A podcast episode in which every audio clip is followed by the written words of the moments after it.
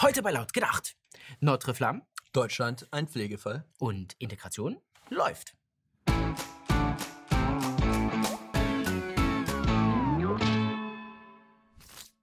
So, Freunde, wir haben hier heute Post bekommen. Uns vom lieben Frank. Bester Mann. Wie es aussieht, bekommt ihr viel zu wenig Post, schreibt er hier. Da hat der junge Mann recht. Das ist für dich. Bist ja bald Vater. Da müssen wir uns stylen, du. Das gut sein. Brief. Ah, Magnet zeigt mal lieber nicht, nicht, dass wir noch gelöscht werden. Frank, bester Mann, danke dir. Ähm, und ja, komm Frank zur Aufforderung nach. Schickt mehr Post. Post, Post, Post. Jetzt die Sendung, Sendung, Sendung. Sendung. Paris stand am Montagabend in Flammen. Ein Feuer zerstörte die Kathedrale Notre Dame. Der Dachstuhl ist abgebrannt, ein Turm eingestürzt. Aber was ist eigentlich genau passiert? Auch wenn die Zerstörung von Kirchen in Frankreich in den vergangenen Monaten stark zugenommen hat, muss man nach aktuellem Wissensstand sagen, Ali nix schuld. Das Feuer wurde bei der Renovierung ausgelöst. Aus der ganzen Welt erfuhren die Franzosen Beileidsbekundungen und Anteilnahme. Sogar der vielbeschäftigte US-Präsident brachte sein Wissen ein, um das altehrwürdige gotische Meisterwerk vor der vollständigen Zerstörung zu bewahren. Der heldenhaften Arbeit der französischen Feuerwehr ist es zu verdanken, dass die Gesamtstruktur des Gebäudes überhaupt noch steht. Weltweit berichteten alle wichtigen Funk- und Fernsehstationen von dem Unglück. Nur unser öffentlich-rechtlicher Rundfunk schwieg und zeigte weiter eine Tierdoku. Wer informiert werden wollte, musste den Sender wechseln. Russia Today, Al Jazeera, CNN oder BBC. Sie alle berichteten live aus Paris. Bei der ARD versteht man die Aufregung so ganz und gar nicht. Ob es sich für die ARD bei dem Brand auch nur um einen Fall von regionaler Bedeutung gehandelt hat? Wie bei dem Mord an Maria L. aus Freiburg durch einen 17-jährigen Afghan? Auf YouTube gab es hingegen mehrere Livestreams zu dem Brand der weltberühmten Kathedrale. Wer aber den Livestream von CBS oder France 24 sah, dem wurden unterhalb des Videos zusätzliche Informationen angezeigt, und zwar zu den Terroranschlägen am 11. September 2001. Mit Hilfe dieser Informationen hat YouTube versucht oder versucht YouTube die Verbreitung von falschen Informationen auf der Plattform zu verhindern und versucht einen Kontext zu liefern. Für diese Einordnung ist ein Algorithmus verantwortlich. Also ein automatisierter Computercode, der eine Einordnung des Videos vornimmt. Genauso wie es auch bei Artikel 13 geplant ist. Doch dieser Algorithmus, der sich nach Meinung von Befürwortern des Artikel 13 niemals irrt, lag hier komplett daneben. Mit den islamischen Terroranschlägen auf das World Trade Center hatte der Brand in Paris natürlich nichts zu tun. Also, wir haben hier einen Algorithmus, der sich irrt. Das ist schwer zu glauben, Freunde. Vielleicht weiß der Algorithmus ja doch mehr. Warten wir doch erstmal die Ermittlungen der Polizei ab. Deutschland wird zum Pflegefall. Bis zum Jahr 2030 werden über 3,5 Millionen Menschen pflegebedürftig sein.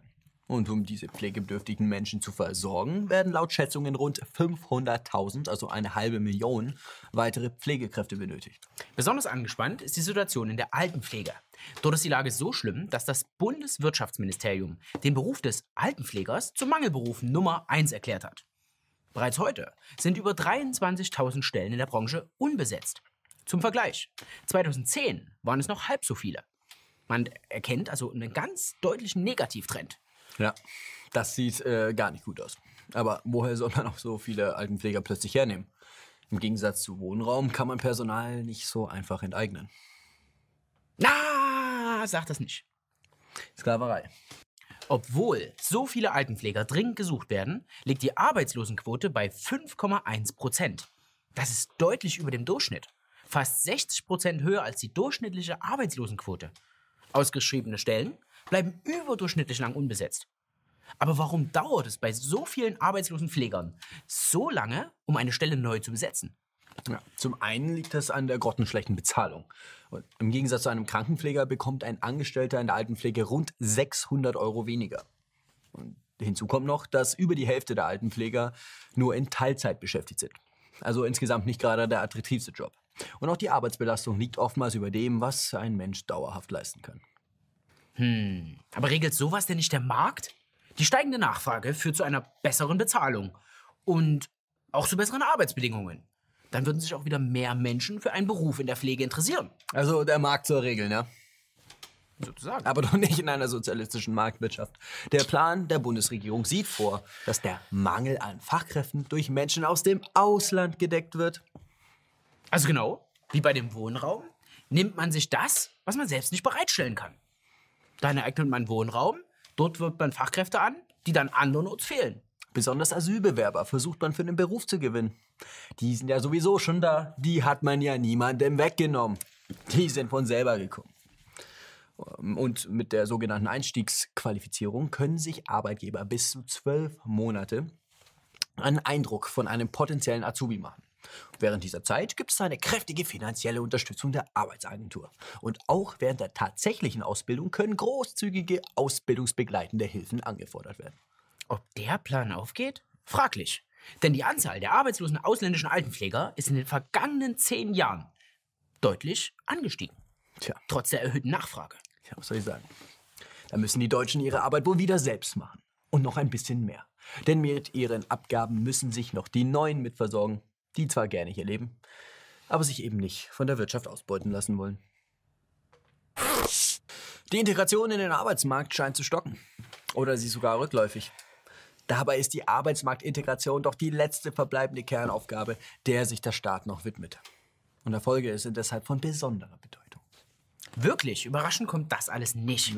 Wir wussten alle, dass es sich bei der Integration auf den Arbeitsmarkt um einen langen und beschwerlichen Weg handelt. Uns war allen klar, dass dieser Weg kein leichter sein wird. Nein, dieser Weg wird steinig und schwer. Während beispielsweise in der Altenpflege immer mehr Plätze nicht besetzt werden können, sieht es in einer anderen Branche deutlich besser aus. In deutschen Gefängnissen können immer mehr Stellen mit Ausländern besetzt werden. Obwohl es sich bei den aktuellen Zahlen bereits um Rekordwerte handelt, sehen Analysten hier noch Wachstumspotenziale. Das sind doch erfreuliche Nachrichten, Freunde. Das sind zwar nicht die erhofften Fortschritte, die man sich im Bereich der Raketenforschung und der Neurochirurgie ausgemalt hat, aber der Köder muss ja auch dem Fisch schmecken und nicht dem Angler. Um die Integration in den Gefängnissen aktiv zu unterstützen, hat die Bundesregierung deshalb ein neues Programm ausgerufen. Es heißt Staatsbürger in Häftlingsuniform. Vorbild ist hierbei die Aktion Staatsbürger in Uniform, die aus Soldaten gute Staatsbürger machen wollte. Heute sind die guten Staatsbürger aber leider keine Soldaten mehr. Ob die Aktion erfolgreich ist, wird die Zukunft zeigen. Spätestens dann, wenn die ersten Galgenvögel wieder entlassen werden. Bis dahin träumen die Roten und Grünen, dass sich jeder Mensch ändern kann. Yo! Schreibt uns in die Kommentare, welche Uniform ihr gerne mal tragen würdet. Ansonsten, Frank, Alter, bester Mann, danke für das Paket. Die Coca-Cola kickt übelst rein. Ich spiele direkt ab. Philipp ist im Delirium. Ansonsten liken, teilen, kommentieren. Bis nächste Woche und fangt nicht an zu fliegen. Haut da rein.